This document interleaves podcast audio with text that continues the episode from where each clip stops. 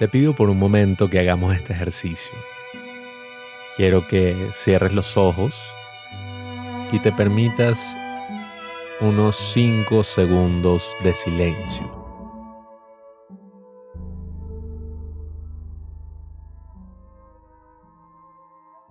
Ahora quiero que imagines vivir toda una vida en ese estado.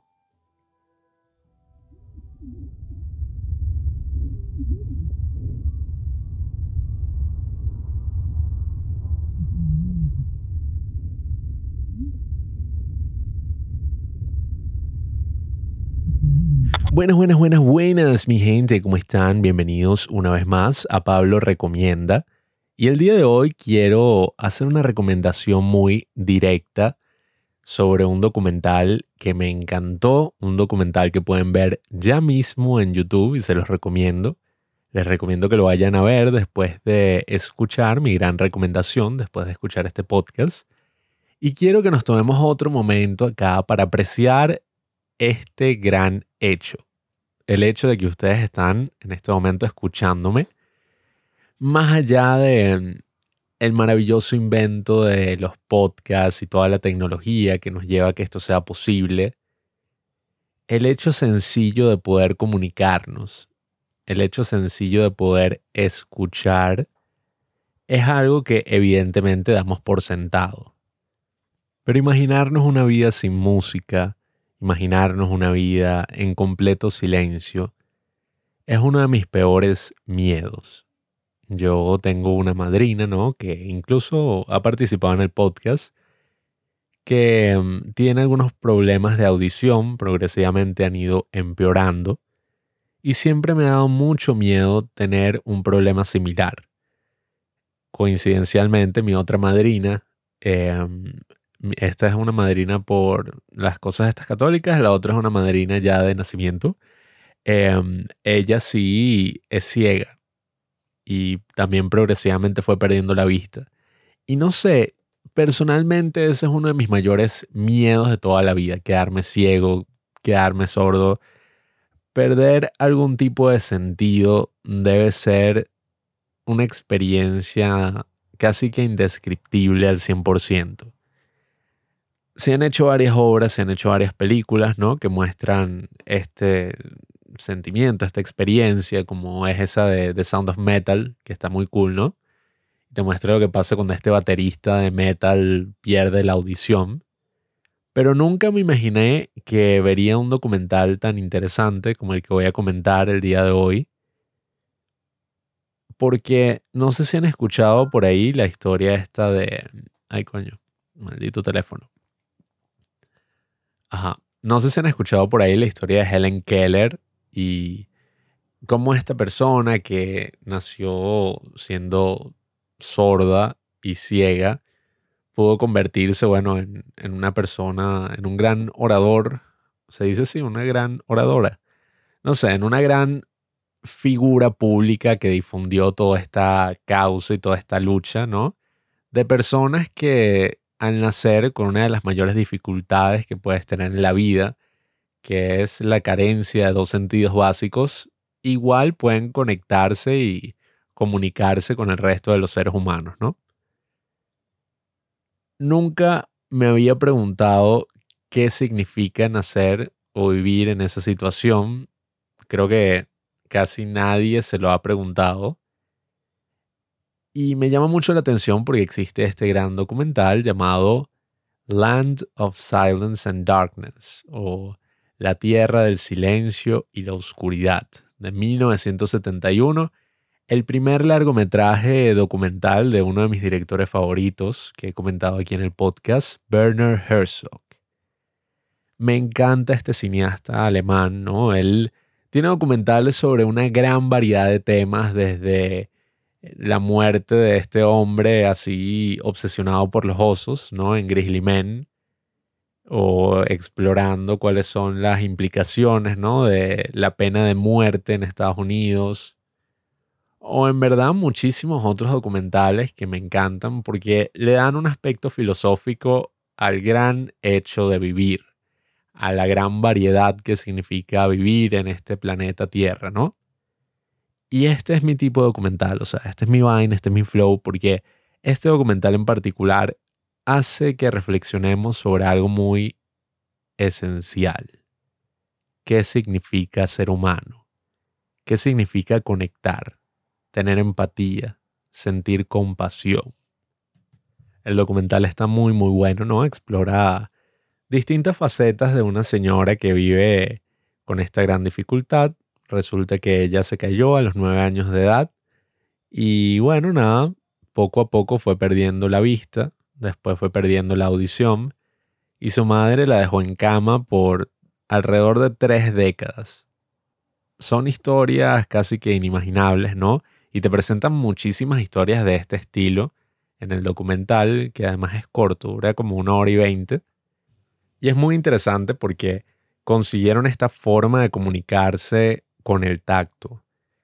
Tienen como que este guante, ¿no? De demostración donde muestran los distintos signos que puedes hacer en la mano de uno de estos individuos y eso es lo que va a formar una palabra. Pero más allá, ¿no? De, de todo este lenguaje del que no tenía ninguna idea de su existencia, está este otro aspecto humano de cómo ellos se sienten en cosas tan elementales como tocando a otra persona, como en un abrazo. Hay muchos momentos poéticos alrededor del documental, momentos conmovedores que me llevaron al borde de las lágrimas. Y, no les estoy mintiendo, no me quiero dar aquí de que soy la persona más empatética del mundo ni nada, sino que este documental hace que sintamos una compasión inigualable hacia nuestros hermanos, hacia nuestros otros seres humanos, ¿no? Porque muestra como estas personas, que algunas incluso nacieron con estas limitaciones, experimentan cosas básicas y elementales de la vida, como tomar un baño, como sentir una planta. Incluso hay un momento también muy conmovedor en que te muestran la primera vez que dos personas ciegas y sordas vuelan en un avión. Y no me puedo imaginar, ¿no? Cómo es su mundo interno o qué es lo que están sintiendo en ese momento. Pero este documental nos empuja a que lo hagamos. A que por unos momentos hagamos el intento de ponernos ni siquiera en los zapatos, sino en la piel de los otros. Y que imaginemos un mundo donde esos dos sentidos básicos no están. Y me pareció un documental muy conmovedor porque creo que eso es algo que nunca podemos perder de vista, ¿no? El sentido de compasión humana. A veces ni siquiera hay que llegar al extremo de pensar en esta situación, ¿no? Que plantea el documental. A veces ese sentido de compasión lo perdemos porque estamos demasiado metidos en nuestra propia perspectiva, en nuestro propio narcisismo, ¿no? Y a veces nos perdemos en nuestro mundo interior sin considerar que las otras personas también tienen un mundo interior, también tienen muchísimas experiencias y perspectivas a las cuales no podemos acceder, ¿no? Y que a través de la comunicación, a través de compartir y de acercarnos, podemos entender un poco eso en el mundo interno, ¿no? Que, motiva a las personas, que las mueve, que hace que actúen de la forma en que actúan. Y en este caso, me parece maravilloso el hecho de que personas tan diferentes a nosotros, personas que han vivido algo de lo cual yo no puedo dar una opinión muy certera, ¿no? No, no me imagino cómo sería vivir em, toda mi vida de esa manera. Son seres humanos y son personas que viven cosas incluso parecidas, ¿no? A lo que nosotros vivimos. Más allá de, de todas esas diferencias, existe un aspecto fundamental que nos hace humanos. Y esa búsqueda por la comunicación, esa búsqueda por el otro, por el tacto del otro, por la compasión de las otras personas, es algo que me conmueve profundamente a la hora de ver este documental uno de mis momentos favoritos ¿no? del año pasado, el año 2021, es que mm, en el trabajo que realizo, más allá del podcast y el cine y todas estas cosas que me encantan, está mucho em, eso de convivir, ¿no? de acompañar. Una de las bases de ese trabajo que hago es acompañar. Entonces, bueno, resulta que el año pasado estábamos acompañando a un grupo de adolescentes que viven con patologías crónicas, ¿no? En este caso particular eran adolescentes que tienen enfermedad crónica renal, que bueno, eso es básicamente que tus riñones no funcionan y estás a la espera de un trasplante y te tienes que realizar, em, tienes que hacerte diálisis, ¿no? Tienes que conectarte tres veces a la semana a una máquina que va a limpiar tu sangre y bueno, básicamente hacer las mismas funciones que hace tu riñón. Entonces, bueno, estábamos con adolescentes que sufren esta enfermedad y uno en particular me llamó la atención porque lo veía bastante retraído. Estaba la mamá presente y en esta dinámica muy, muy difícil hospitalaria y más en mi país, ¿no? Donde el sistema de salud es una mierda completamente nada, em, estaban constantemente comentando que faltaba todo en el hospital, que era muy difícil, que ellas tenían que hacer un esfuerzo exorbitante para poder conseguir nada, la salud de sus hijos. Y yo veía como este adolescente eh, sí se veía muy retraído, la mamá empezaba a decir que él ya no quería ir a la escuela, que él ya ni siquiera hablaba con ella, muchísimas cosas, ¿no? Que estaba diciendo la madre ahí enfrente de todo el mundo. Y yo me acerqué a él también un poco abrumado por el ambiente y le dije como que, oye, ¿quieres salir a hablar afuera? Entonces, bueno, salí con él. Él tiene como 16 años en ese momento, tenía. Y bueno, por toda su condición y todo esto a lo que está sometido, parece mucho menor. Parece que tuviera como 13, 12. Entonces, bueno, nos sentamos afuera de la habitación a conversar. Em, vi que, bueno, él al principio sí se vio un poco retraído, pero a medida que íbamos hablando, ¿no?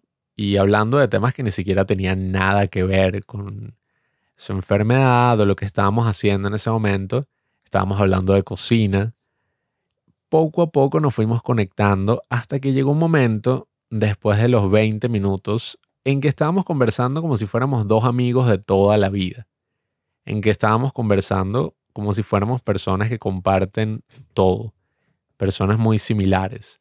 Yo le hablaba sobre la comida coreana y sobre por qué me gusta tanto, no sé, todo este mundo de los K-dramas. Él me hablaba sobre la gran salsa que hace su madre, ¿no? No recuerdo cómo es, eh, creo que era carbonara, la gran salsa carbonara de su madre y como le encantaba, bueno, manejar bicicleta y nada, o sea, en verdad pasamos alrededor de hora y media compartiendo y conversando y la mamá estaba muy conmovida porque ella decía que nunca había visto a su hijo así.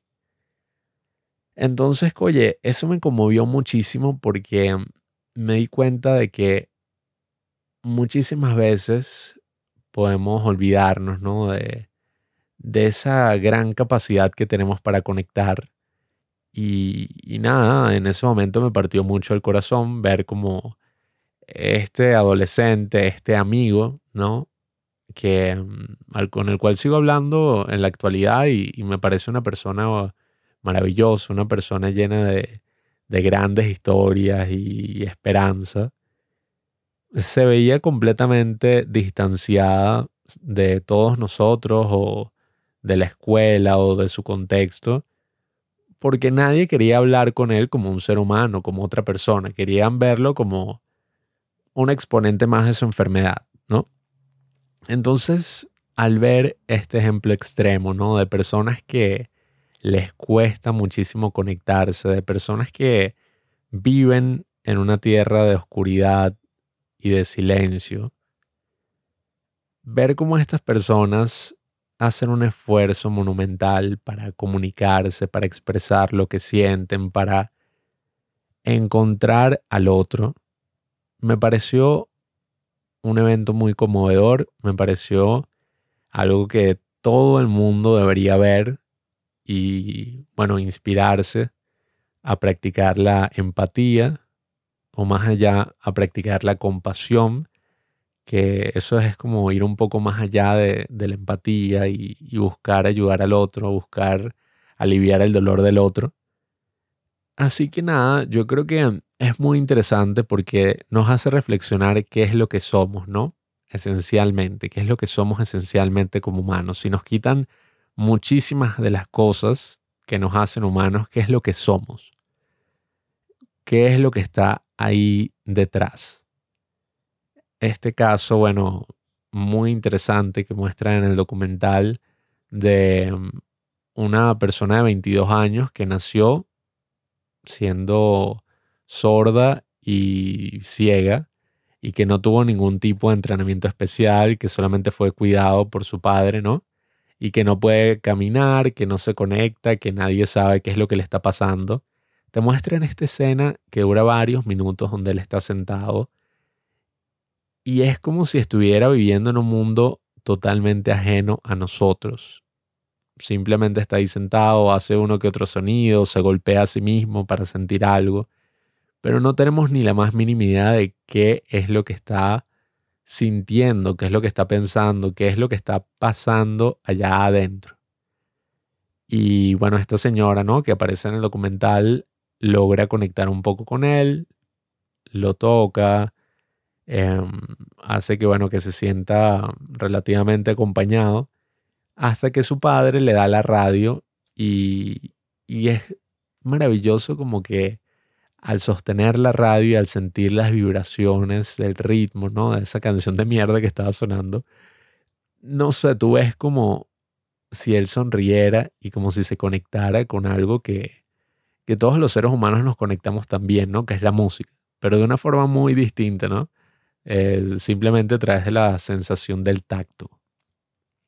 Otro momento también conmovedor es cuando vemos a estos, eh, adolescentes también que nacieron en esa misma condición, pero que se han recibido entrenamiento especial. Y vemos como uno de los adolescentes se está bañando y la forma en que reacciona al agua cayéndole y, y al, al chorro de agua sobre él, no sé, me parece algo extremadamente conmovedor, porque es imaginarse una experiencia usualmente diaria, ¿no? Eh, para todos nosotros el bañarse y cómo esta persona lo debe percibir totalmente distinto. No les voy a spoilear el final porque me parece maravilloso también, pero quiero que también reflexionen sobre ese momento que nos muestran con detenimiento al final. Y no sé, creo que sí existen esas cualidades, esas pequeñas cosas que nos hacen humanos y, y que entra mucho dentro de nuestra compasión, entra mucho de nuestra necesidad de relacionarnos, ¿no? Y expresar quizás lo que sentimos. Entonces, creo que nunca podemos dejar de reflexionar sobre estos temas, nunca podemos dejar de practicar estas cosas esenciales, ¿no? Que nos hacen humanos más allá de todas las cosas malas, ¿no? Que, que también son propias de nosotros. Creo que todas esas grandes cualidades tienen que ser constantemente ejercitadas. Y nada, yo creo que les recomiendo mucho este documental porque más allá de la extrañeza, ¿no? De, de todo el asunto, más allá de todo lo ajeno que nos pueda parecer, hay algo muy familiar detrás de ello. Hay algo muy familiar en ese hecho que, todos sentimos, bueno, cuando fuimos niños cuando fuimos hasta bebés, infantes y, alguien tenía que cuidar sobre todas nuestras necesidades. Y bueno, y quién sabe lo que volveremos a hacer con la vejez. Entonces, no sé, me pareció un punto bien interesante para reflexionar esta semana. Creo que mm, todo ese tema de la empatía, todos hemos tenido experiencias similares.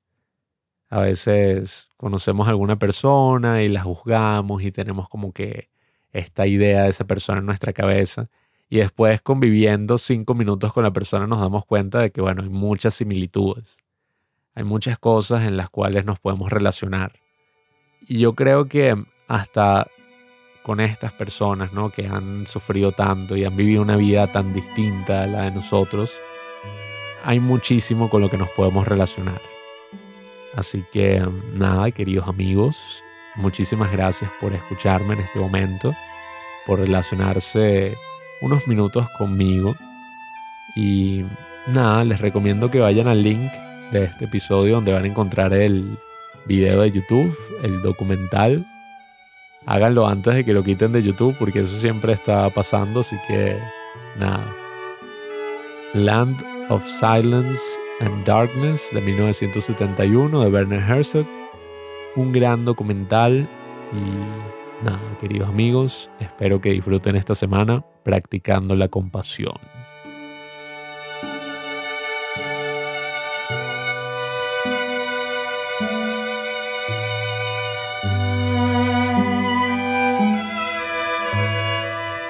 Oye, va, una postdata. También he estado preguntándome sobre este tema cuando entrevistamos a la gente aquí en el podcast. El otro día hablamos con alguien que votó por Petro y yo estaba como que, bueno, este tipo va a ser un maldito izquierdista que voy a odiar porque, ajá, soy de Venezuela y ya juro tengo que ser de derecha. Em, y nada, estaba preparado para mi pelea, me había tomado mi cerveza, estaba así como que este maldito, no sé qué broma.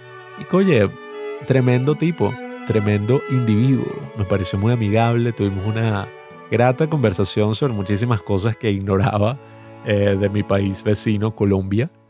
Así que sí, creo que los podcasts también son una forma de practicar empatía. Creo que el hecho de que me estén escuchando también significa algo de eso. Ah, eh, y bueno, nada, los podcasts. Los podcasts son buenos amigos. No nos dejen de escuchar. Más bien, compartan esto con todos sus amigos para que se incentive la empatía. ah, carajo.